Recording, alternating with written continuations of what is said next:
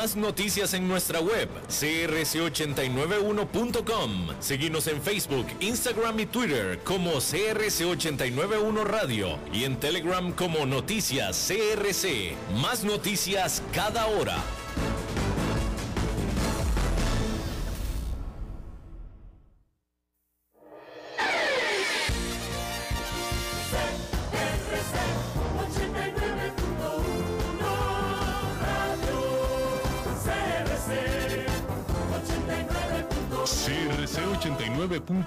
Radio y Cadena Radial Costarricense no se hacen responsables por las opiniones emitidas en este programa.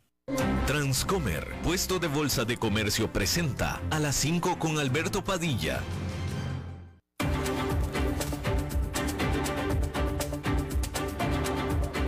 Inicia a las 5 con Alberto Padilla. Un programa diseñado con el objetivo de llevarte diariamente un tema de actualidad, acompañado siempre de reconocidos editorialistas, de lunes a viernes a las 5 de la tarde por CRC 89.1 Radio. A las 5 con Alberto Padilla. Hola, ¿qué tal? Saludos, bienvenidos a esta emisión de A las 5 con su servidor Alberto Padilla. Muchísimas gracias por estarnos acompañando.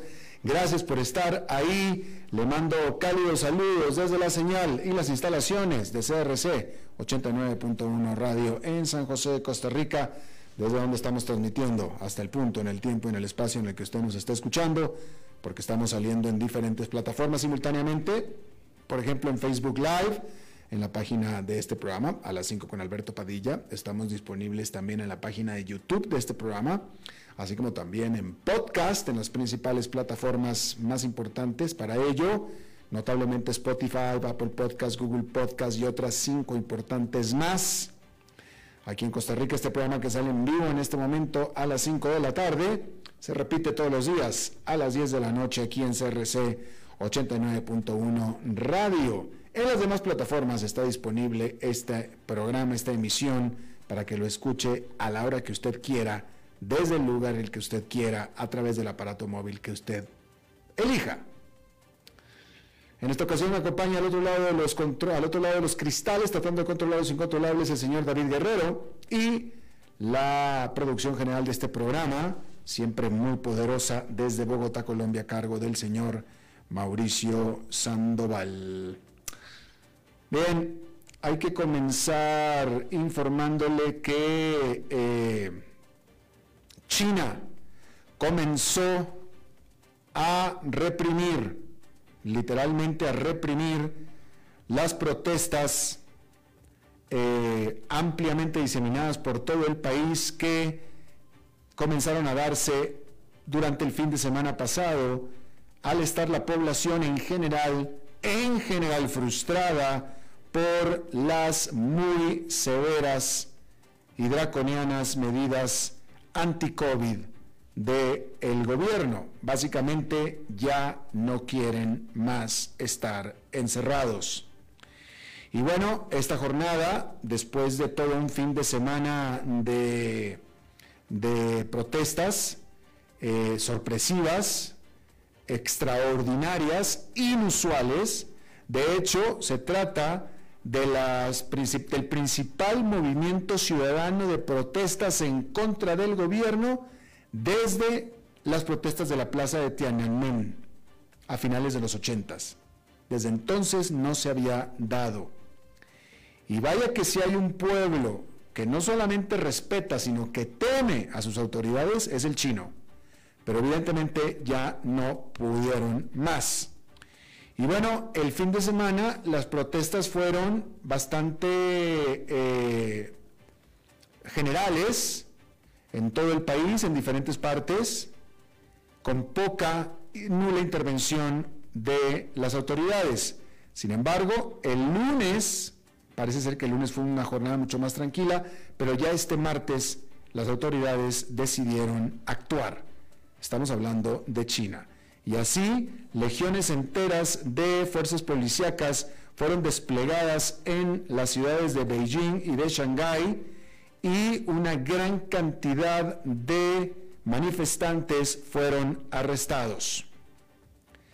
Así es que eh, se sabía que algo tenían que hacer las autoridades, pero no se sabía qué era lo que iban a hacer. O iban a reprimir las protestas o iban a aflojar las medidas de confinamiento. Al parecer, eligieron lo que las autoridades chinas normalmente eligen, que es la mano dura. Y hay que decir que ante esto, hay que recordar que la jornada bursátil de lunes fue una jornada negativa por temor del el mercado o de los mercados de lo que esta situación presente en China pudiera significar para el crecimiento de lo que es la segunda economía más grande del mundo. Básicamente, los mercados cayeron por la incertidumbre.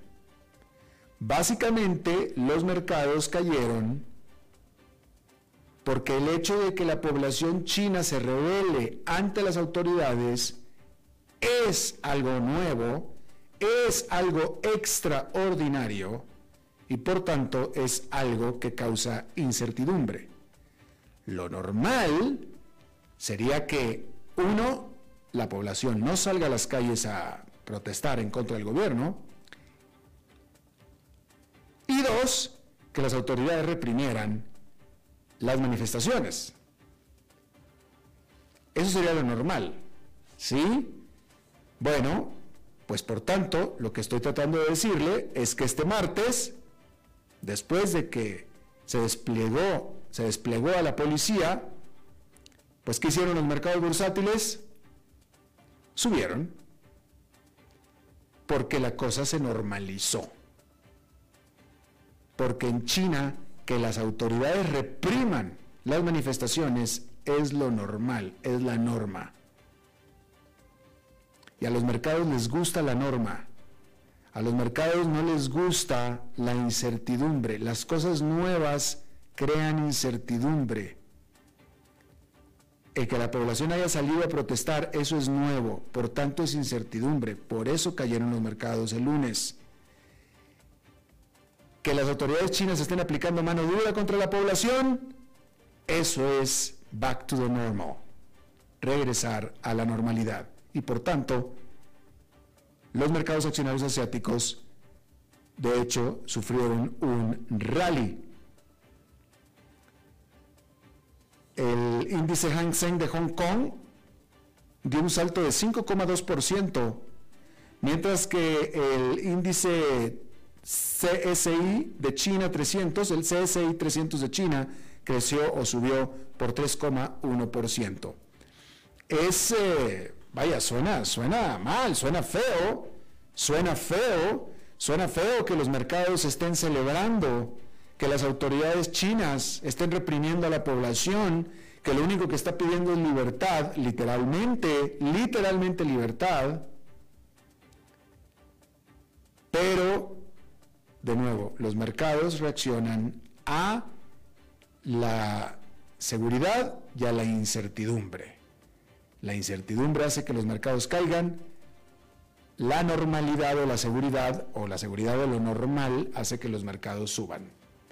Y de nuevo, la policía reprimiendo a las manifestaciones en China, eso es lo normal, eso es lo que se esperaba, eso es lo que se conoce de China. Que la población salga a protestar no se conoce, eso es, eso es incertidumbre. Y bueno, de nuevo, suena feo, pero así es, desafortunadamente. Bien, en otra información hay que decir que en Estados Unidos los líderes del Congreso prometieron por fin, por fin, porque estaban muy callados y eso está causando demasiada incertidumbre también, los líderes del Congreso prometieron el impedir una huelga ferroviaria. Porque eh, este miércoles, eh, el miércoles, la Casa de Representantes emitirá un voto para obligar a los sindicatos a que acepten un nuevo contrato y así termine su conflicto con las empresas ferrocarrileras. Y esto lo dijo Nancy Pelosi, que es todavía la vocera de la Casa de Representantes, o sea, la líder de la Casa de Representantes. Y es que cuatro sindicatos habían rechazado el acuerdo propuesto, afirmando que estos acuerdos propuestos no satisfacían sus demandas de mejoras de pagos o de mejoras salariales y sus mejoras también en algunas prestaciones, sobre todo en lo que tiene que ver con el tiempo libre por enfermedad. Y por tanto amenazaron con huelga, la cual iba a caer en este mes de diciembre, a principios de diciembre. Hay que decir, y esto es importante, el sindicato como tal había alcanzado acuerdo, o los sindicatos habían alcanzado acuerdo con las empresas. Pero estos acuerdos había que ser ratificados por los miembros de los sindicatos en una votación. Entonces, los líderes sindicales y las empresas habían alcanzado un acuerdo, pero tenía que ser ratificado por los miembros. Y los miembros no lo ratificaron.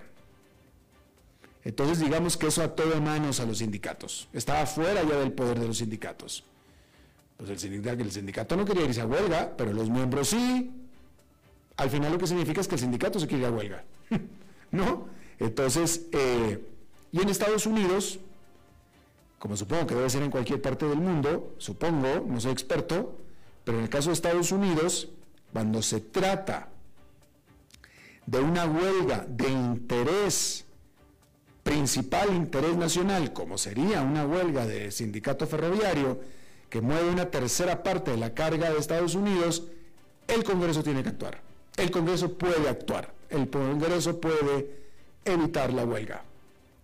Normalmente, en Estados Unidos, como en cualquier otra parte del mundo, los sindicatos tienen la libertad y la potestad, el derecho de eh, declarar una huelga, pero no cuando se trata de un asunto de interés nacional, como es este caso de las ferrocarrileras. Y esto depende del Congreso y eh, ya las cámaras de comercio, eh, la propia Casa Blanca, el presidente Joe Biden conminaba al eh, Congreso a que se manifestara al respecto, porque el Congreso no decía nada. La fecha de la huelga venía, venía, venía, y el Congreso no decía absolutamente nada. Y ya hoy, de última hora, de último día, ya el Congreso ya dijo, ok, no se preocupen, nosotros lo vamos a impedir. Y ya todo el mundo respira tranquilo. Pero se tardó muchísimo el Congreso en decirlo. Bien, hay que decir que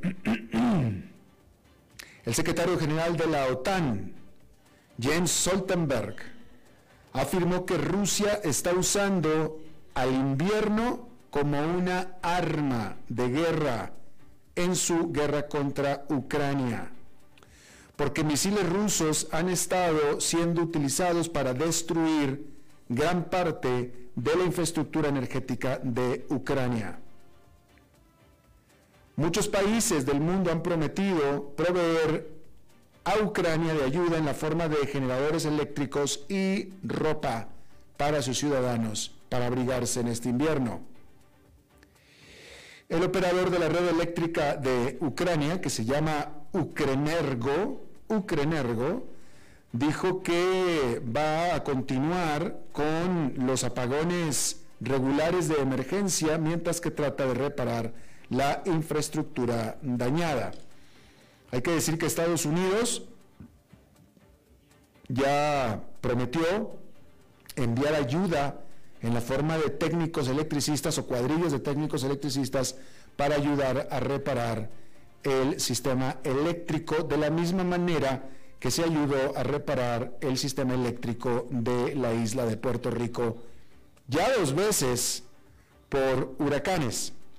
Bueno, pues de esa misma manera se está enviando personal estadounidense especializado para reparar estos ataques.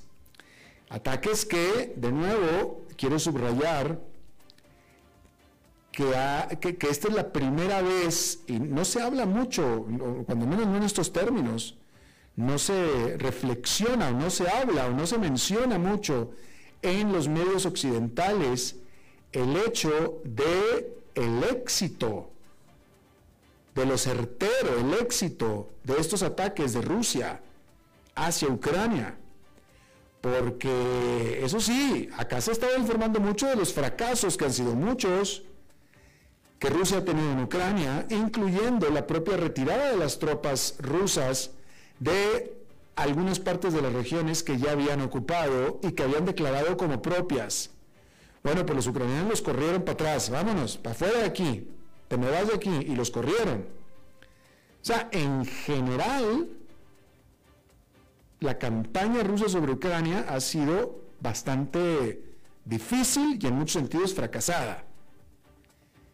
Pero esta estrategia en particular de afectar las instalaciones de infraestructura a larga distancia vía misiles de largo alcance ha sido bastante exitosa. Bastante. Es de las primeras cosas que Rusia ha hecho, se ha propuesto y ha logrado en esta invasión de Rusia, en esta invasión ucraniana. Solamente anoto el, hecho, ¿eh? digo, no, yo no digo que esté ganando la guerra ni nada, solamente digo que esta operación en particular sí le está funcionando bastante bien. Y pareciera, ya lo hemos hablado, que lo que está haciendo ¿Qué es lo que está haciendo? ¿Está, ¿Está, afectando a la población civil? Sí, sí la está afectando. Pero nada más afectando, no, no las está bombardeando a la población civil en general, no las está bombardeando, ni, ni, ni nada. Son ataques dirigidos a la infraestructura energética. ¿Para qué? Para dejar a la población sin luz. ¿Para qué? Para dejar a la población sin calentamiento en este invierno que ya está empezando a caer nieve. ¿Para qué? Bueno, pues presuntamente para hacer que el público ucraniano se enoje, pero que se enoje contra su gobierno, contra el gobierno ucraniano. Hartarlos, los está hartando. Los está hartando. Literalmente es una guerra de nervios. Los está, está atacando los nervios y la paciencia de los ucranianos. En esta, eh, no sé, por llamarlo de una manera, en esta guerra inteligente, vamos a decirlo así, porque ya es una, ya, ya, están afectando, ya no están invadiendo, no están conquistando, eh, no están matando, sino es más bien una guerra psicológica, por medio de matarlos de, no, no lo estoy diciendo en sentido figurado, eh, hartarlos con el frío, con la esperanza, vamos a ver, digo, esto, esto puede irse para cualquier lado, pero la esperanza de los rusos es que los ucranianos, que apenas comienzan el invierno, que estamos apenas a finales de noviembre y que vamos a estar probablemente a finales de abril, y todavía van a estar los ucranianos sufriendo el mismo frío que están sufriendo ahora, después de haber sufrido fríos mucho más crudos durante enero y febrero, y que entonces vayan a decir, ¿sabes qué? Zelensky y gobierno, ya, ya no más, ya, ríndete o vete y trae a alguien que negocie mejor con los, los rusos. Algo, pero está jugando con los nervios de los ucranianos. Eh, Rusia y esta campaña en particular, o esta estrategia en particular, les está funcionando. De hecho, hay que decir que eh, Estados Unidos comprometió 53 millones de dólares para reparar la infraestructura energética ucraniana que ha sido destruida por estos misiles rusos. El secretario de Estado de Estados Unidos, Anthony Blinken, anunció este paquete de ayuda, mientras que los ministros de Relaciones Exteriores de los países de la OTAN se reunían en Rumania para discutir asistencia o ayuda a Ucrania en este invierno, como le estaba yo diciendo. La alianza de la OTAN reiteró su apoyo para que Ucrania se una a la OTAN. Recuerde que la OTAN no es, eh, Ucrania no es miembro de la OTAN, ¿eh? En este momento la OTAN está ayudando, pero no es miembro de la OTAN. Y entonces, pero ya ahora, eh, ya, ya se quiere unir ahora sí, antes no quería unirse. Hay que recordar eso. Ucrania quería unirse a la Unión Europea, no a la OTAN. Precisamente consciente y sensible de la molestia que le iba a causar a su gigante vecino, que era Rusia, Ucrania reiteró que no pretendía unirse a la OTAN, solamente a la Unión Europea. Que la Unión Europea pertenezca a la OTAN, ese ya es otro asunto y no es problema de Ucrania. Pero lo que quería Ucrania era pertenecer a la Unión Europea. Y Rusia o Putin no quería ninguna de las dos cosas que hiciera Ucrania. Y de ahí más o menos se derivó este asunto, esta idea, esta ideota de eh, Putin de invadir Ucrania, por tanto. Pero ahora sí, por supuesto, ahora sí Ucrania quiere pertenecer a la OTAN, junto con Finlandia, que es otro país fronterizo. Comprensiblemente, habrá que decirlo. Eh, sin embargo, hay que decir que ah, todavía no, no, no, no, hay, no, se puede saber, no se puede adelantar qué tan pronto pueda Ucrania pertenecer a la OTAN. Sin embargo, pues bueno, no pertenece a la OTAN, hay que aclararlo, pero la OTAN, bueno, la Unión Europea, bueno, a ver, no, bueno, pues sí, la OTAN, pues total, la OTAN ayuda a Ucrania. No pertenece, pero sí la apoya y sí la ayuda. Pues eso sí. Y qué bueno, porque pues definitivamente Ucrania necesita la ayuda, absolutamente. Y bueno, eh, hay que decir que la Gran Bretaña acordó el comprar eh, el 20% de la propiedad de una planta nuclear en Inglaterra que poseía China. Después de, al día siguiente de que eh, el primer ministro de la Gran Bretaña eh, dijera que el país está manteniendo relaciones cercanas con China. Eh, y bueno, hay que decir que la Gran Bretaña dijo que buscará otros inversionistas para esta planta que se llama Sizewell C. y, y bueno, en realidad la nota lo que está diciendo es que esta, este porcentaje del 20% que China tenía sobre esta planta, pues se lo está quitando más bien China, se lo está quitando la Gran Bretaña a China, o acordó quitárselo como una manera para desatarse de China, para alejarse de China. Es más bien, eh, Y el primer ministro de la Gran Bretaña lo que dijo es que mantener relaciones cercanas con China es más bien una acción inocente o de inocencia. Fue más bien lo que dijo el gobierno de la Gran Bretaña, el primer ministro. Y bueno, de manera separada hay que decir que el gobierno de la Gran Bretaña mandó llamar al embajador chino por el trato que sufrió un periodista de la BBC de Londres, que es esta cadena, esta, esta agencia de noticias británica, legendaria, que fue golpeado y arrestado por las autoridades chinas que estaban tratando de reprimir las manifestaciones el fin de semana en Shanghái. Y lo macanearon, y lo arrestaron, y lo esposaron, y lo encarcelaron a este periodista de la BBC. Y bueno, finalmente el Parlamento de Singapur, fíjese, fíjese usted esto, Singapur, uno de los países más eh, modernos del sudeste asiático, bueno, pues uno de los, el Parlamento de Singapur por fin terminó por despenalizar o descriminalizar el sexo homosexual o el homosexualismo porque hasta el día de hoy el homosexualismo era un crimen. Sin embargo, no fue tan allá y al contrario, hizo movimientos para impedir, para bloquear una futura legislación para legalizar el matrimonio homosexual. Entonces, sí, ya no es crimen el sexo homosexual o el homosexualismo, sin embargo, no va a haber matrimonio homosexual pronto.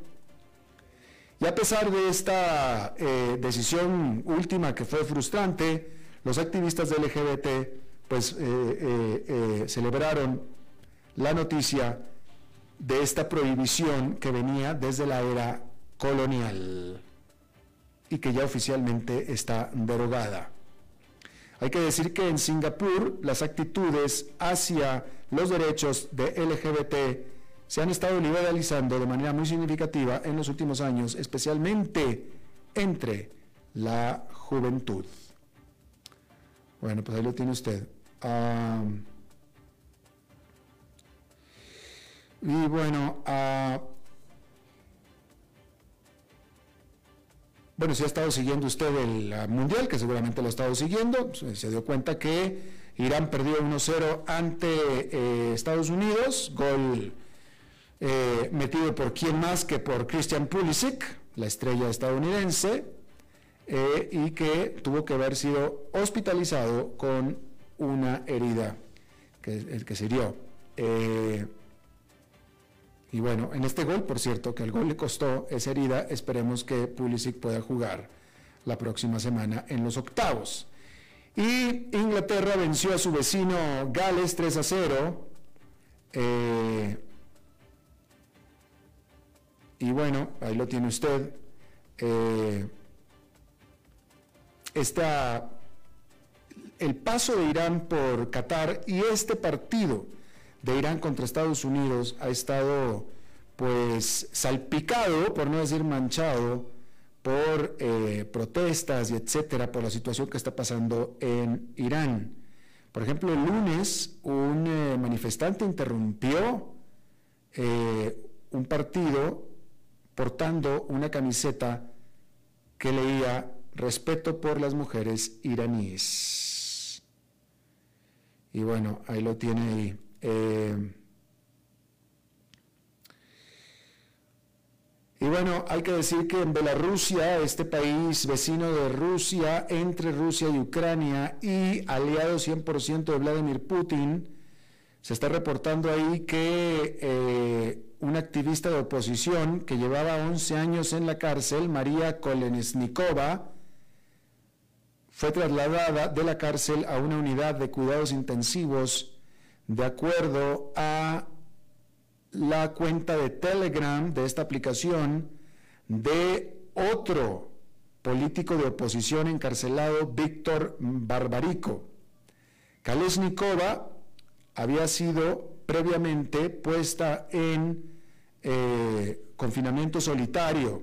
Ella había sido arrestada en el 2020 como una de las líderes de las manifestaciones que se dieron a todo lo largo y ancho de Bielorrusia en contra de Alexander Lukashenko, que lleva ya más de 30 años o casi 30 años como dictador de Bielorrusia. Y ahora se está eh, informando que fue llevada a, a una unidad de cuidados intensivos, pero no se sabe por qué no se sabe qué es lo que está pasando en esa situación. Bien, en otra información, déjenme le comento que, bueno, primero que nada, le estaba diciendo yo que eh, los mercados asiáticos subieron de manera muy importante. Allá en Nueva York fue una jornada eh, más que nada negativa, de manera moderada, porque el índice industrial Dow Jones quedó marginalmente en el terreno positivo, marginalmente, 0,01%, pero el Standard Poor's 500 cayó ligeramente 0,16%, mientras que el Nasdaq Composite perdió 0,59%. Bueno, rápidamente déjenme le digo que este martes la Organización Mundial Meteorológica publicó por primera vez una evaluación acerca de los recursos hídricos del mundo. Y pues lo que ahí se revela es bastante sombrío porque se revela que gran parte del mundo está experimentando condiciones inusualmente secas durante el 2021. Eh, mientras que parte de todo esto es culpa de la famosa niña, que es este fenómeno temporal, este patrón temporal que tiene influencia sobre la distribución de las lluvias y de los vientos, Dice este reporte que gran parte, o sea, mientras que la niña tuvo parte, gran parte o la mayor parte es por el cambio climático, lo cual está llevando a las temperaturas, a eh, altas temperaturas que están empeorando las sequías. Y estos cambios están afectando a las economías. Por ejemplo, en la Gran Bretaña y en Europa, nada más ahí, la sequía actualmente ha causado daños por 9 mil millones de dólares cada año. ¿Sí? Y por supuesto que hay mayor eh, conciencia acerca de la relación entre la disponibilidad de agua y el cambio climático. De acuerdo a las Naciones Unidas, para el 2050, 1.600 millones de personas tendrán riesgo de inundaciones, que es arriba del 1.200 millones que es actualmente esa cifra de riesgos de inundaciones mientras que 3.200 millones de personas vivirán en áreas donde faltará el agua, que eso es arriba, muy arriba de las 1.900 millones de personas que actualmente que, había en el 2010, que no había, en zonas que no tenían agua. Eh, y bueno, la Organización Mundial Meteorológica dice que se necesita un entendimiento mucho más sofisticado sobre en dónde es donde hay guardada o sobra el agua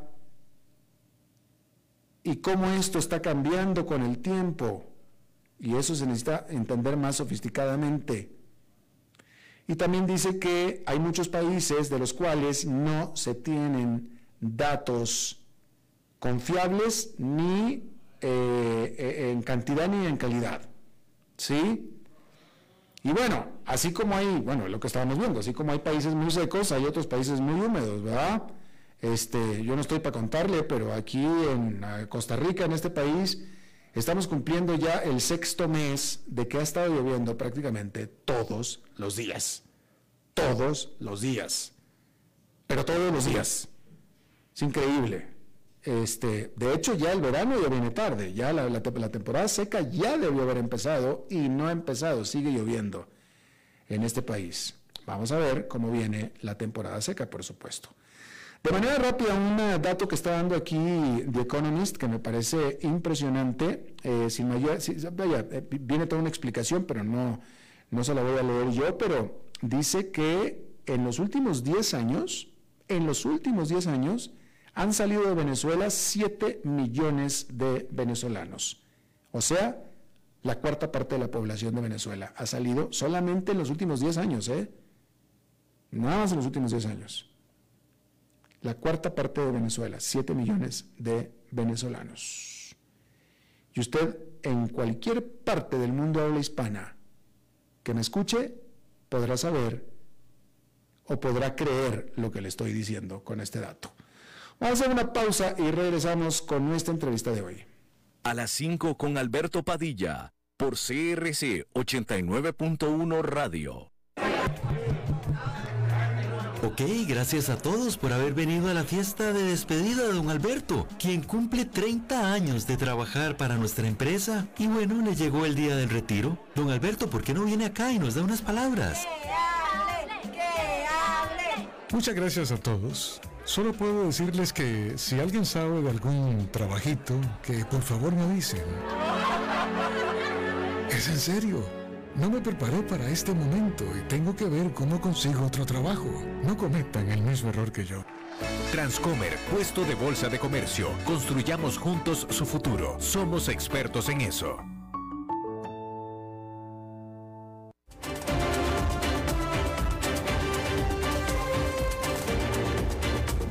Seguimos escuchando a las 5 con Alberto Padilla. Gracias por continuar con nosotros. Eh, vamos a hablar eh, acerca de lo que está pasando en China. Hemos estado hablando mucho de lo que está pasando en China, eh, acerca de las protestas ciudadanas que son extraordinarias e inusuales, etcétera. Pero yo quiero irme más, yo quiero irme más hacia el principio, hacia qué es lo que está generando todo esto. Sí, está generando todo esto la eh, reacción del gobierno de cero COVID y que los ciudadanos no quieren estar más encerrados. Pero yo me quiero ir incluso más atrás, que es por qué el gobierno lo está haciendo. Detrás de todos estos datos hay un asunto que es irrefutable y que me parece que se está dejando un poquito de lado porque el mundo se está fijando más en las protestas y etcétera. Pero es el hecho de que China en este momento está viviendo su primera, tal vez la segunda en importancia, ola de COVID-19 desde que comenzó la pandemia. Es decir, algo está pasando en China con la pandemia que está generando que el gobierno esté haciendo lo que esté haciendo y todo lo demás es historia. Pero el punto es que la pandemia es real, se estaban dando decenas de miles de infecciones diarias en estos días. Y bueno, para eso yo quiero eh, preguntarle y que nos explique Germán Escobar, el doctor ex viceministro de Salud de Colombia durante la presidencia pasada de Iván Duque y fue responsable de la respuesta de Colombia a la pandemia. Y yo te agradezco muchísimo, eh, señor Escobar, que esté con nosotros este día. Alberto, muy buenas tardes, noches a, ti y a todos los costarricenses. Gracias. Eh, te quiero preguntar, ¿qué es lo que está pasando? ¿Qué es lo que, lo que está pasando en China con la pandemia en este momento? Y después te preguntaré si amerita la, la, la, reacción de, de, las autoridades, pero ¿por qué China? ¿Por qué otra vez? ¿Por qué la pandemia? ¿Y por qué en el 2020, eh, en, en este año ya que se está terminando después de dos años de la pandemia? La respuesta es concreta, no tienen inmunidad colectiva. Y esto es por dos razones. La política de cero COVID, de cerramientos, pues ha provocado que no haya un contagio, como lo hemos visto en Latinoamérica, en nuestros países, que ha provocado una inmunidad natural, y porque son más de 6 mil millones de personas, prácticamente 7 mil, y la vacunación masiva pues tampoco ha alcanzado los niveles de cobertura constantes que sí hemos tenido en el resto del mundo, a pesar de que ellos son productores de vacunas. En esa orden de ideas, al no tener una inmunidad colectiva, volverán a tener episodios periódicos grandes de eh, brotes de COVID. Esa política de cero COVID pues los ha llevado a esto, una situación casi sin salida y francamente todos dudamos de que pueda ser sostenible en el tiempo. O sea que lo que me estás diciendo es que China fue ya ha sido tan exitosa originalmente en evitar la propagación masiva del COVID que ahora eso es lo que los está viniendo a perseguir. Creo que lo ha resumido muy bien. Son víctimas de su propio éxito. Una política de cero COVID eh, se tenía sentido en el 2020 cuando no teníamos vacunas, cuando no teníamos conocimiento de la enfermedad, cuando no teníamos protocolos de manejo, UCIs. Ahora, dos años después, nuestros países han hecho todas estas estrategias, hemos ampliado la capacidad de cuidado hospitalario, hemos vacunado, eh, por ejemplo, en Colombia, eh, de primero a los grupos de mayor riesgo, los grupos de tercera edad, etcétera, y China se quedó en una estrategia que era adecuada para ese momento en el tiempo y ahora pues están sufriendo las consecuencias. Eh, y, China, o sea, China no tuvo pregunta, no tuvo el mismo régimen de vacunación que el resto del mundo. Es decir, ok, no se infectaron, por eso es que la, el COVID sigue ahí tratando de infectar a los que nunca se infectaron, pero ¿qué hay de las vacunaciones? ¿No se vacunaron los chinos? ¿No hubo vacunación masiva? Sí, por supuesto, tienen vacunación masiva, pero tienen dos retos muy grandes. El primero es la magnitud de la población. Tiene una población prácticamente, son un subcontinente, una población de más de 6 mil millones de personas, y la producción para esa población, además con pedidos internacionales, pues eh, se ve limitada, no da abasto. Y lo otro es que la vacunación, como lo hemos visto, tiene que ser con cierta periodicidad. En el 2021 la mayoría de los países lo hicimos con una periodicidad de 3 a 6 meses, así que vacunar esta cantidad de personas constantemente pues es un reto muy difícil de lograr. De tal manera que uno equilibra un poco la balanza, lo que debieron haber hecho es vacunar muy rápidamente a los grupos de mayor riesgo, y permitir algunas aperturas controladas, no masivas, sino controladas, que fueran eh, concurriendo con inmunidad natural. Al tener cero COVID, al tener cierres totales, pues prácticamente la mayoría de la población tiene muy baja protección inmunitaria. Y, ok, ok, entonces eso es lo que tenemos en este momento. Y te pregunto, así como estamos con esta situación, la respuesta de COVID-0 que está teniendo la autoridad es la correcta? Eh, yo pensaría que el consenso de los epidemiólogos y el consenso de los hacedores de política pública es no. no es la correcta, no se puede sostener en el tiempo, como estamos viendo, por muchas razones, no solamente por razones económicas, por razones logísticas, sino por la población. Tú lo notabas perfectamente, la población ya está entrando en un nivel de agotamiento mental, está entrando en un nivel de resistencia a las medidas de COVID y están protestando en la calle. Eh, ahora, pero te pregunto, eh, vamos a suponer, eh, o sea, vamos a, tú que fuiste ministro y tú que estuviste también del lado del gobierno, ¿Qué, es lo que te parece? Vamos a tratar de ponernos del lado de la autoridad china. ¿Qué es lo que están tratando de evitar? ¿Qué, qué va a pasar? Vamos a suponer que los, vamos a suponer que los, oficiales chinos digan, ok, vamos a hacerle como le hizo Colombia. No sé qué hizo Colombia, pero vamos a hacerle así. Pero a Colombia le funcionó. ¿Cuál es el miedo? ¿Qué? ¿Se les van a, saturar los hospitales? ¿Van a pasar lo, mismo que pasamos nosotros en América Latina, donde no hubo camas? ¿Qué, ¿Qué va a pasar? ¿Por qué tienen tanto miedo las autoridades? Sí, yo lo interpreto de dos maneras. De la perspectiva técnica, digamos, como tú lo estás notando tú, hay un miedo de que haya saturación de camas, de que los sistemas de salud no puedan responder, aun cuando ellos tienen un sistema relativamente robusto.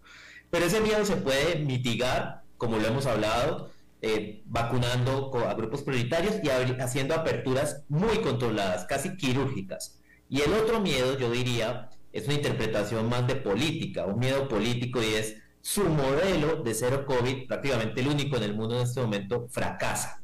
Y eso es un fracaso que se puede hacer, se puede leer como un fracaso político. De eso ya es otra perspectiva, pues tendrán que analizarlo también los eh, conocedores de la ciencia política y de la geopolítica internacional. Bien, ahora, eso fue China.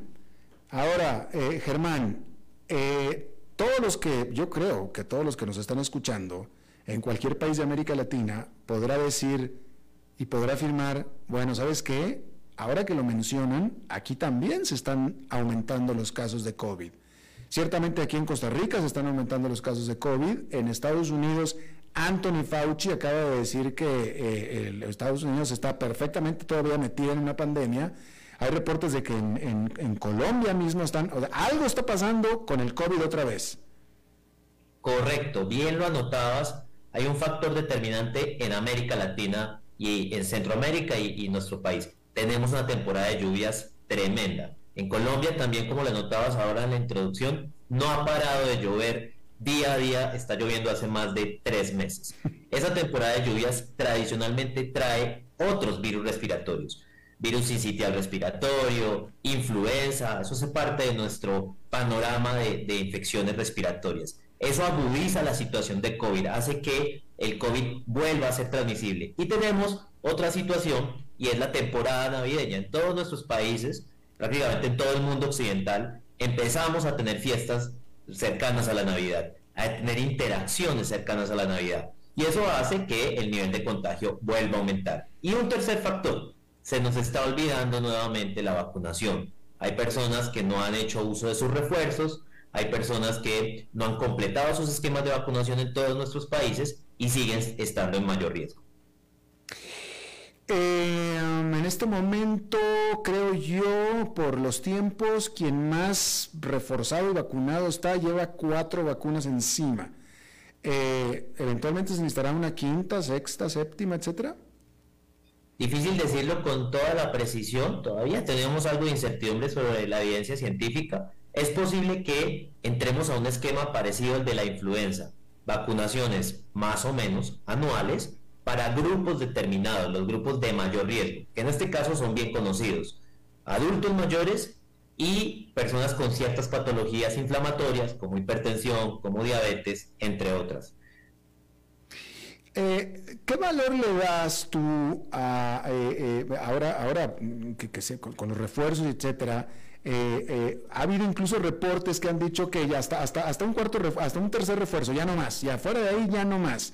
Y, empiezan a, haber eh, rumores, no voy a decir reportes, rumores de daños secundarios, crónicos de las vacunas, etcétera. ¿Qué validez le das tú a todo esto?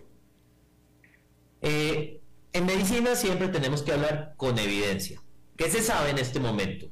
Vacunaciones muy seguidas, COVID, vacunaciones muy seguidas en grupos eh, jóvenes sí pueden, en esa, en esa balanza, sí pueden tener mayor cantidad de eventos adversos versus la protección que pueden dar. Es decir, por ejemplo, 5, 6, 7 refuerzos muy seguidos en 3 meses, 4 meses para personas de entre 30 y 50 años sin comorbilidades, ya la balanza empieza a ser distinta, ya empiezan a ser más los eventos adversos que igual son muy pocos, versus la protección. Sin embargo, en este momento, toda la evidencia mundial, eh, cientos de millones de vacunas han sido colocadas, demuestra que la vacunación es muy segura. Hay unos eventos adversos, como en toda intervención en medicina, eh, que son marginales versus la protección, sobre todo en los grupos de mayor riesgo que hemos hablado en, esta entrevista contigo, eh, adultos mayores y personas con ciertas comorbilidades como diabetes, como hipertensión y algunas inmunitarias. Hoy en día, hoy en día, alguien que no haya sido vacunado, que todavía hay mucha gente que no ha sido vacunada, eh, todavía puede agarrar COVID y puede morir de COVID como pudo haber sido hace dos años? Excelente pregunta, Alberto. Sí, la respuesta es franca, sí. Hoy en día personas que no han estado vacunadas pueden morir todavía de COVID Además porque el virus sigue mutando, entonces sigue desarrollando variantes y subvariantes.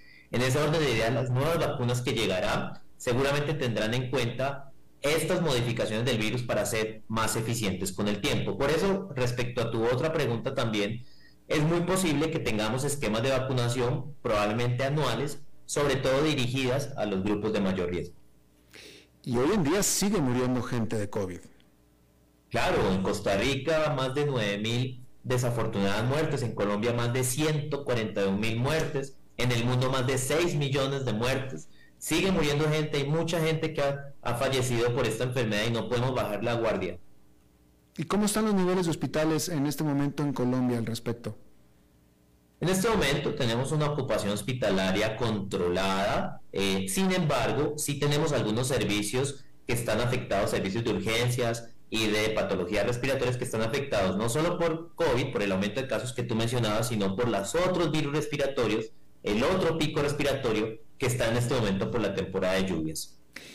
Bueno, eh, y por cierto, eh, a mí me dio COVID, a mucha, mucha gente que hemos conocido nos dio COVID eh, después de las vacunas, a mí me dio COVID después de vacuna y refuerzo, etcétera, etcétera. O sea que de todos modos nos puede dar. ¿De qué manera? Ok, ya nos vacunamos, ya todo. ¿Qué, más podemos hacer? Que no sean las mascarillas. Todos estamos cansados de las mascarillas, pero aquí hay un mensaje. Hay unas lecciones de la pandemia que no se nos pueden olvidar. Está bien que no tengamos que usar mascarillas todo el tiempo, pero si tenemos algún eh, síntoma respiratorio, es importante tener el autocuidado, en ese caso sí usar la mascarilla, lavado constante de manos, o, muy importante, si vamos a visitar, por ejemplo, en esta temporada navideña, a nuestros abuelos, a nuestras abuelas, a los adultos mayores, y tenemos, como decimos en Colombia, una carraspera en la garganta, un dolor de garganta, una tos, ah, un poco de congestión nasal, protejamos a nuestros adultos mayores, usemos la mascarilla solamente las dos horas que vamos a estar con ellos. Y tú lo decías muy bien, hay personas que todavía no se han vacunado, es importante vacunarse, completar esquemas y como tú lo anotabas, si no tenemos la cantidad de refuerzos que cada país ha determinado, completarlos. Una pregunta técnica que yo estoy seguro que debes tener la respuesta. Eh, hay, hay, hay una diferencia, pregunta, ¿hay diferencia porcentual sustancial de muertes entre quienes están vacunados y no vacunados? Sí, Alberto, la respuesta técnica es sí, y se mide en riesgo. Las personas que no están vacunadas hoy por hoy tienen un riesgo, eh, sobre todo si se tiene más de 50 años, que puede alcanzar hasta 30 veces más el riesgo de morir, versus las personas que están vacunadas, están protegidas eh, hasta 30 veces. Entonces, se incrementa sustancialmente, como lo dije, si no se está vacunado. Bien, pues ahí está, Germán Escobar, doctor, eh, eh, quien fuera viceministro de Salud de Colombia. Te agradezco muchísimo haber charlado con nosotros. te agradezco mucho la invitación y un gran saludo a todos nuestros hermanos de Costa Rica. Gracias igualmente para todos ustedes. Vamos a hacer una pausa y regresamos con más. 5 con Alberto Padilla por CRC 89.1 Radio. Ok, gracias a todos por haber venido a la fiesta de despedida de don Alberto, quien cumple 30 años de trabajar para nuestra empresa. Y bueno, le llegó el día del retiro. Don Alberto, ¿por qué no viene acá y nos da unas palabras?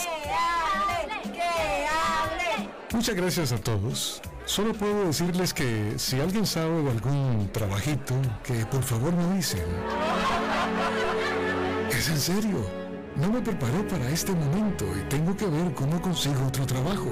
No cometan el mismo error que yo. Transcomer, puesto de bolsa de comercio. Construyamos juntos su futuro. Somos expertos en eso.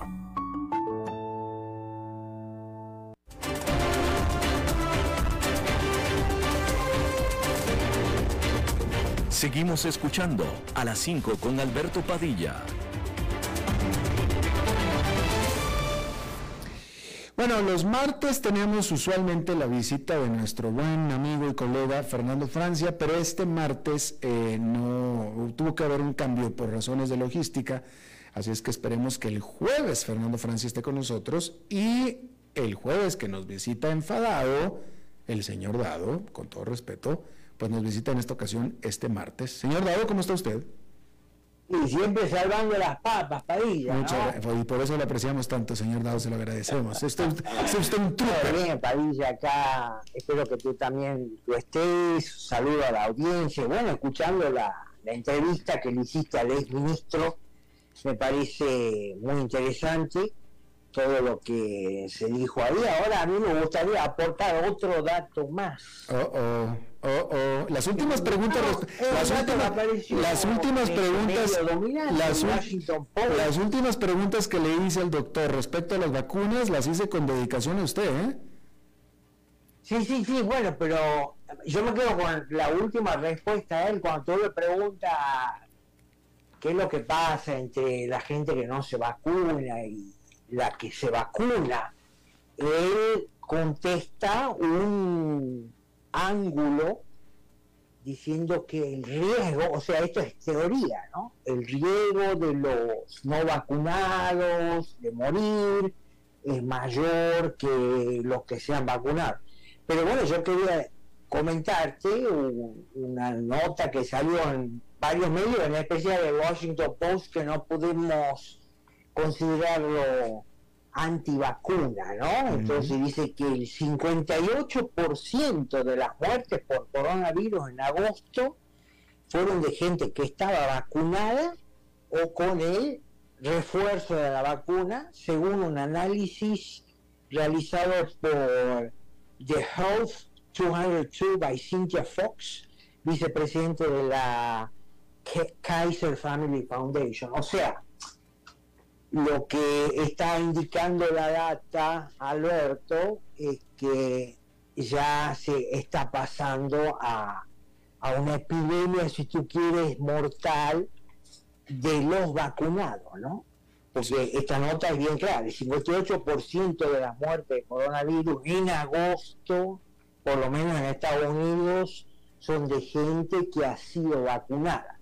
Lo cual me lleva también a, a estas protestas que están ocurriendo en China, donde, bueno, vemos que hay una mezcla. Él creo que analizó bien tu entrevistado cuáles son las causas, bueno, técnicas y políticas, eso no hay nada que agregar, pero bueno, hay que resaltar que China es un sistema totalitario donde hay una visión totalitaria de que, bueno, se puede tener COVID cosa que es imposible desde el punto de vista humano, y yo creo que estas protestas están mostrando que algo está pudriéndose en China en términos de el cansancio, el agotamiento social, en las medidas draconianas que hay para eso. Y creo que las protestas básicamente, como dicen varios analistas, se dispararon cuando hace unos días ardió un edificio de apartamentos y murieron 10 personas porque no podían salir por las medidas de confinamiento ni los bomberos podían llegar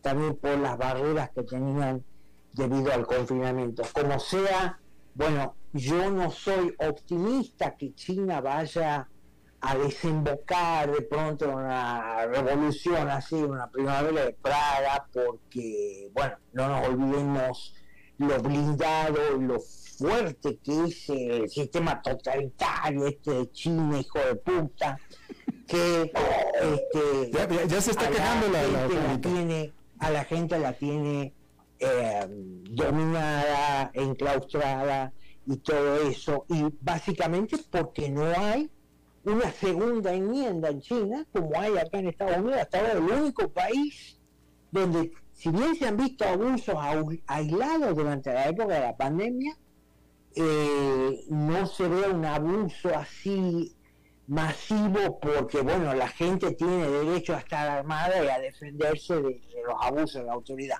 Yo creo que eso no va a pasar en China.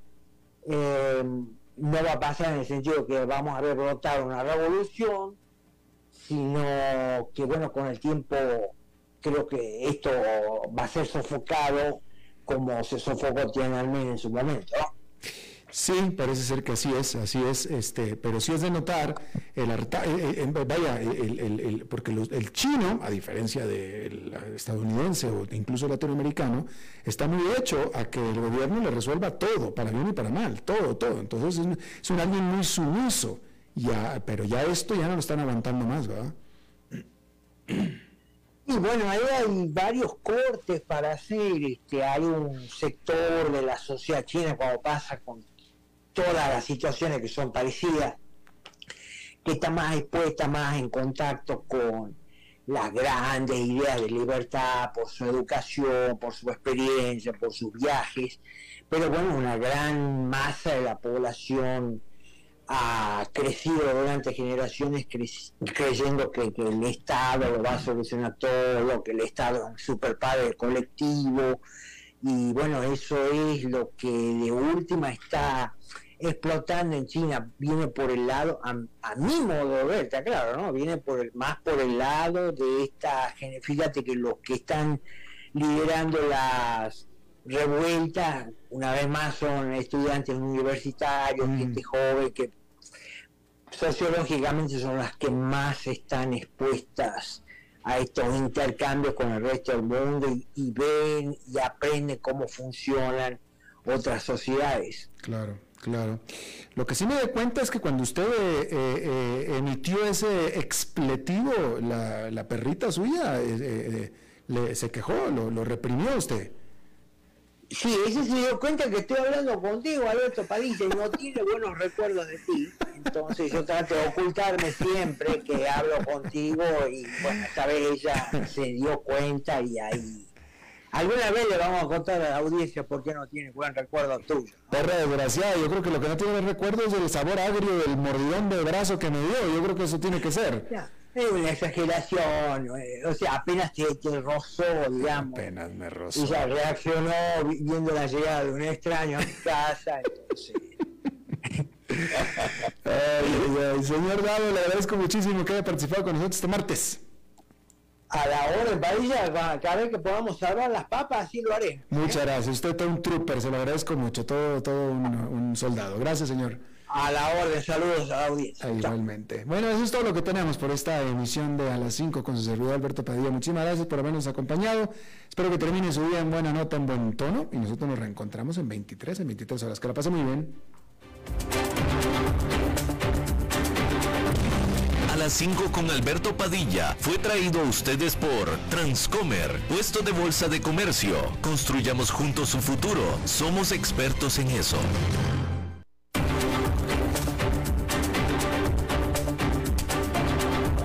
Concluye a las 5 con Alberto Padilla.